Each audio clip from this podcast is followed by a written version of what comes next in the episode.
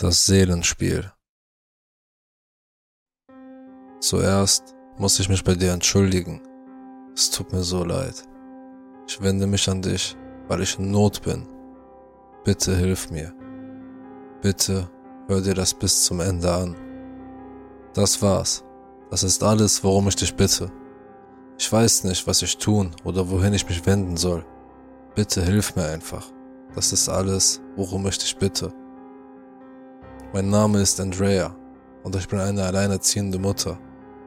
Ich erzähle dir das nicht, als wäre es ein Ehrenzeichen und als würde ich Kekse, Milch und Schokoladen überzogene Schneeflocken erwarten, wie es die meisten anderen in meinem Umfeld tun würden. Sie wollen dein Schulterklopfen und deine Anerkennung. Ich will nur etwas von deiner Zeit. Ich sehe die Mutterschaft als eine Last an. Notwendig, ja, aber trotzdem eine Last. Der Name meines Sohnes ist Jesse. Er ist elf Jahre alt. Jesse ist dieses Jahr in die fünfte Klasse gekommen, wie jedes andere Kind auch. Er war ein wenig ängstlich und sehr aufgeregt. Er war ein fröhliches, unbeschwertes Kind, voller Leben und Energie. All das änderte sich, als er am Dienstag Stan kennenlernte. Stan kam erst spät in Jessys Klasse er war ein Austauschschüler aus einem anderen Bezirk. Jessys Lehrer setzte Stan neben Jesse. Als ich Jesse am Dienstag nach der Schule abholte, sagte er mir, dass Stan sein neuer bester Freund sei. Aber er war nicht er selbst. Er war blass und schwitzte. Ich habe seine Temperatur gemessen, aber er hatte kein Fieber. Ich fragte ihn nach seinem Tag und er erzählte mir nur, dass Stan sein neuer bester Freund sei. Stan ist mein neuer bester Freund, sagte Jesse. Ich weiß, ich kann es kaum erwarten, ihn kennenzulernen, erwiderte ich. Mama, Stan ist toll. Du solltest ihn kennenlernen. Er ist mein neuer bester Freund, der Beste der Welt. Diese Unterhaltung haben wir an diesem Abend bestimmt tausendmal geführt. Als ich Jesse ins Bett brachte, sah er mich mit Tränen in den Augen an er hielt seine kleine Hand vor sein Gesicht und wackelte mit dem Zeigefinger, um mir zu sagen, dass ich näher kommen soll. Ich beugte mich über ihn und er legte seine Hände an beide Seiten seines Mundes. Du weißt schon, die Art und Weise, wie kleine Kinder ein Geheimnis verraten. Ich drehte meinen Kopf und er flüsterte mir etwas ins Ohr, das mich frösteln ließ. Damals wusste ich nicht, warum es mich so erschreckte aber es war so. Er flüsterte, Du glaubst mir, stimmt's, Mama? Ich setzte mich wieder auf und sah zu ihm hinunter. Was soll ich dir glauben, Schatz? Stan, sagte er. Stan ist mein bester Freund. Ich nickte und maß noch einmal seine Temperatur. Wieder hatte er kein Fieber. Ich ging ins Bett konnte aber in dieser Nacht nicht wirklich schlafen. Als ich Jesse am Mittwoch an der Schule absetzte, bekam er einen merkwürdigen Gesichtsausdruck und sagte mir, dass er nicht hineingehen wollte. Fühlst du dich krank? fragte ich. Nein, sagte er. Er kaute wie verrückt auf seiner Unterlippe. Das war etwas, was ich bei ihm noch nie gesehen hatte.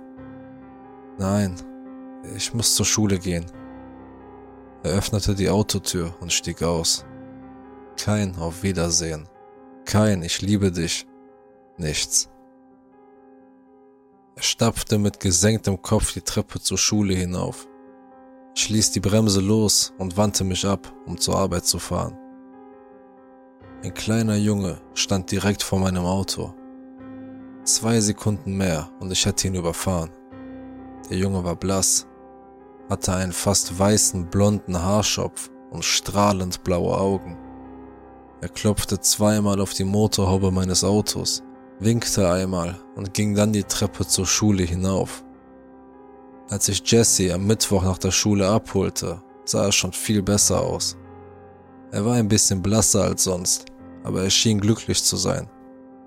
Er erzählte mir alles über seinen Tag.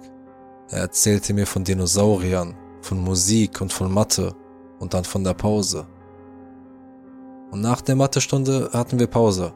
Mama, du wirst nie erraten, was ich heute in der Pause gemacht habe. Sag's mir, sagte ich und lächelte vor mich hin, während ich fuhr. Ich denke an Fangen, Fußball, Fernhalten, all die Dinge, an die ich mich erinnere, als die Jungs in diesem Alter in der Pause spielten. Etwas harmloses, etwas Normales. Ich bin einer Kirche beigetreten. Darüber runzelte ich die Stirn. Einer Kirche? In der Pause? Jesse nickte. Die Kirche von Stan. Ich dachte, dass es sich dabei um ein neues Spiel handeln musste, das die Kinder spielten. Was ist die Kirche von Stan? fragte ich. Das ist Stans Kirche, Mama. Jessie lachte, als wäre ich die dümmste Person der Welt, weil ich diese Frage gestellt hatte. Was macht ihr denn so, ihr wisst schon, als Mitglieder? fragte ich. Eine ganze Menge, aber heute haben wir nur Stan zugehört. Er sagte ein paar lustige Worte und ich wurde müde und schlief ein. Ein paar von uns haben das getan. Ich fuhr zu Hause in die Einfahrt und wir stiegen aus. War's das? fragte ich. Es hörte sich sicher komisch an, aber die Kinder schienen nichts falsch zu machen. Stan hat uns auch Flugblätter gegeben. Jesse zog ein zerknülltes Stück Papier heraus und reichte es mir. Es war ein Briefumschlag, auf dem mit schwarzem Filzstift drei Worte standen. Kirche von Stan. Auch das war seltsam, aber nichts Schlimmes. Ich dachte, die Jungs würden nur so tun, als ob. Ich habe mich geirrt. Als ich Jesse gestern von der Schule abholte, merkte ich, dass mit meinem kleinen Jungen etwas nicht stimmte. Er sah panisch und verängstigt aus. Was ist denn los, Schatz? fragte ich und fasste ihm an die Stirn. Kein Fieber. Wir haben heute das Seelenspiel gespielt, sagte er. Jessys Kopf drehte sich ständig. Er konnte nicht still sitzen. Als wir nach Hause fuhren, schaute er sich ständig um. Das Seelenspiel? fragte ich. Jesse nickte nur und versuchte überall gleichzeitig hinzuschauen. Schweißperlen standen ihm auf der Oberlippe. Was ist das Seelenspiel? fragte ich. Jesse schüttelte den Kopf und sagte nichts. Jesse, was ist das Seelenspiel? Ich habe ihm gesagt, dass ich nicht mitspielen will, aber er hat gesagt, dass er nicht mehr mein Freund sein will, wenn ich nicht mitspiele. Wer würde nicht dein Freund sein? Wo waren die Lehrer? Jesse begann schwerer zu atmen, antwortete aber trotzdem. Es ist in der Kirche passiert, sagte er. Dann flüsterte er. Lehrer sind in der Kirche nicht erlaubt. Die Kirche von Stan? fragte ich. Jesse nickte und eine Träne rann ihm über die Wange. Was ist das Seelenspiel, Jesse? Ich bin deine Mutter. Du sagst es mir jetzt und ich kümmere mich um alles, sagte ich. Ich kann es dir nicht sagen, Mama, ich kann nicht. Die Regeln sind schlecht. Sie sind so schlecht. Was ist mit Stan? fragte ich. Wird Stan mir die Regeln sagen? Nein!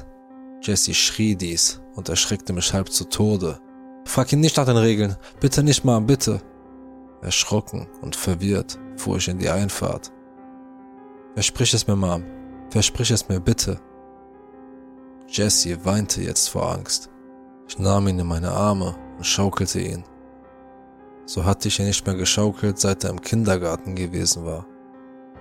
Er schlief in meinen Arm ein und ich trug ihn ins Haus. Ich brachte ihn direkt in sein Zimmer und machte ihm Bett fertig. Er braucht nur Schlaf sagte ich mir immer wieder. Alles, was er braucht, ist Schlaf. Ich brachte ihn ins Bett und aß allein zu Abend. Gegen neun Uhr, als ich ins Bett ging, sah ich noch einmal nach ihm. Er schien gut zu schlafen, also beschloss ich, mich schlafen zu legen. Gestern Abend, 18 Minuten nach Mitternacht, wachte ich auf, weil er lauthals schrie. Ich rannte in sein Zimmer, aber er war nicht in seinem Bett. Ich schaltete das Licht an und Jesse kam aus dem Schrank geflogen, als ob ihn etwas verfolgt hätte. Er klammerte sich an mein Bein und schrie weiter. Ich versuchte ihn zu beruhigen und gleichzeitig zu fragen, was los war. Es machte keinen Sinn. Er schrie immer wieder von dem Seelenspiel. Er war unmöglich. Ich fragte ihn immer wieder, was das sei, aber er wollte es mir nicht sagen. Ich versuchte, ihn wieder ins Bett zu bringen, aber das wollte er nicht. Schließlich nahm ich ihn einfach mit in mein Zimmer und er schlief in meinem Bett. Jesse schlief sofort ein. Ich lag auf der Seite und beobachtete ihn, streichelte sein Haar, als seine Augen aufsprangen und er direkt an meine starrte. Ich erkläre dir die Regeln morgen nach der Schule, Lady, sagte er. Dann schloss er seine Augen. Es war nur mit meinem Kind los.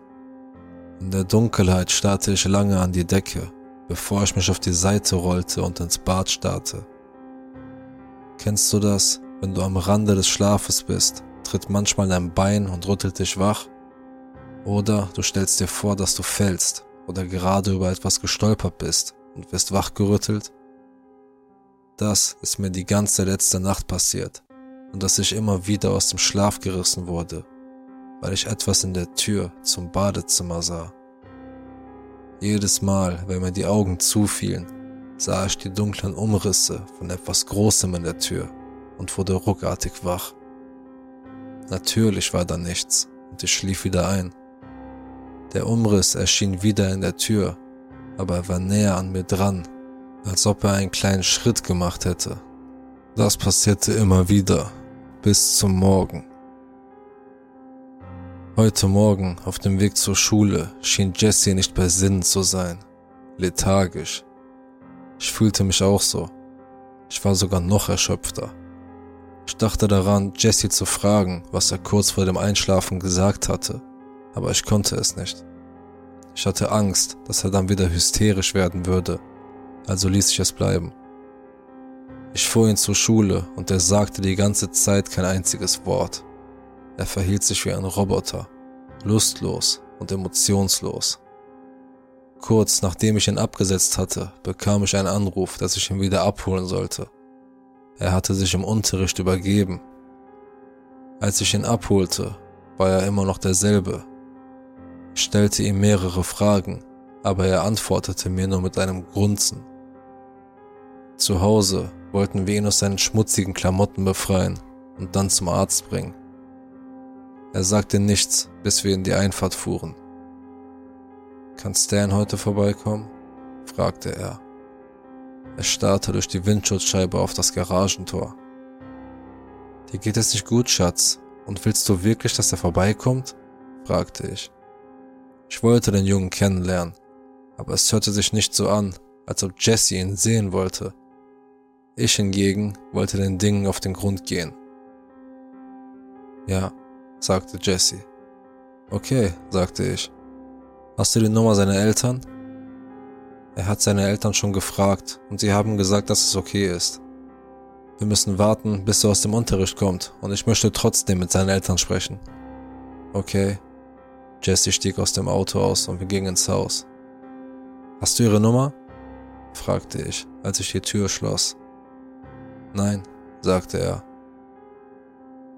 Ich wollte ihn gerade fragen, wie ich sie anrufen sollte, wenn ich ihre Nummer nicht hatte. Aber da klopfte jemand an die Tür. Ich stand immer noch direkt daneben. Ich öffnete die Tür und da stand der blasse kleine Junge mit den blauen Augen und dem weißblonden Haarschopf, den ich am Mittwoch fast überfahren hatte, auf meiner Eingangsstufe. Neben ihm stand ein kleines Mädchen mit demselben Tar. Ja? fragte ich. Hi Driss, sagte der kleine Junge. Ist Jesse zu Hause? Der kleine Junge, der auf meiner Veranda stand, hätte diesen Namen nicht kennen dürfen. Es war mein Spitzname aus dem College, erfunden in einer betrunkenen Nacht unter meinen Freundinnen, abgekürzt aus Drizzy. Nein, sagte ich. Das ist in Ordnung, sagte das kleine Mädchen. Ich heiße Devin und den Namen meines Bruders kennst du ja schon. Stan, sagte ich. Das kleine Mädchen hielt sich den Mund zu und kicherte. Stan lächelte und zuckte mit den Schultern. Es ist wirklich ganz einfach. Regel 1. Geh im Dunkeln nicht an Spiegeln vorbei. Regel 2. Lass keine Türen offen, wenn du heute Abend ins Bett gehst. Frag deinen Sohn nach Regel 3 und denk daran. Ein Knarren bedeutet, dass du zurückbleibst. Ein Rascheln, dass du fast verloren hast. Wenn die Lichter ausgehen, wirst du hoffentlich den dunklen Schatten in der Zimmerecke nicht sehen. Hoffentlich hörst du ihn nicht atmen, wenn dir die Augen zufallen und du langsam einschläfst. Und wenn du einen Knall hörst? Nun, hoffentlich hörst du nie einen Knall. Stan drehte sich um und ging mit seiner Schwester weg. Ich blickte den beiden hinterher und schüttelte den Kopf. Ich würde ihr dummes Spiel nicht mitspielen. Ich betrat das Haus und fand Jesse weinend am Küchentisch sitzen. Was ist denn los? fragte ich. Ich habe einen Knall gehört, flüsterte er. Mein Mund wurde trocken. Wann ist das Spiel zu Ende? fragte ich. Nie, flüsterte er. Es endet nie. Mein Herz begann schneller zu schlagen. Wie lautet die dritte Regel, Jesse? Sein Gesicht senkte sich und er holte tief Luft. Regel 3. Wenn du alle drei Regeln kennst, bist du ein Spieler. Mir wurde flau im Magen. Was passiert, wenn du verlierst? Wenn es dunkel ist, wirst du sie kommen hören. Sie lassen dich gerne wissen, wenn sie sich nähern. Wer? Stan und Devin, sagte Jesse. Sie greifen durch die Spiegel oder offene Türöffnungen und ziehen dich hindurch. Wie gewinnst du? fragte ich. Du gewinnst, wenn du mehr Leuten die Regeln des Seelenspiels erzählst, als die Person, die dir die Regeln erzählt hat. Wie ich schon sagte, es tut mir so leid. Aber danke für deine Hilfe, wirklich. Ich werde meine neu gewonnene Freiheit genießen und ich hoffe, dass du deinen Abend genießt. Grüß Dan und Devin von mir.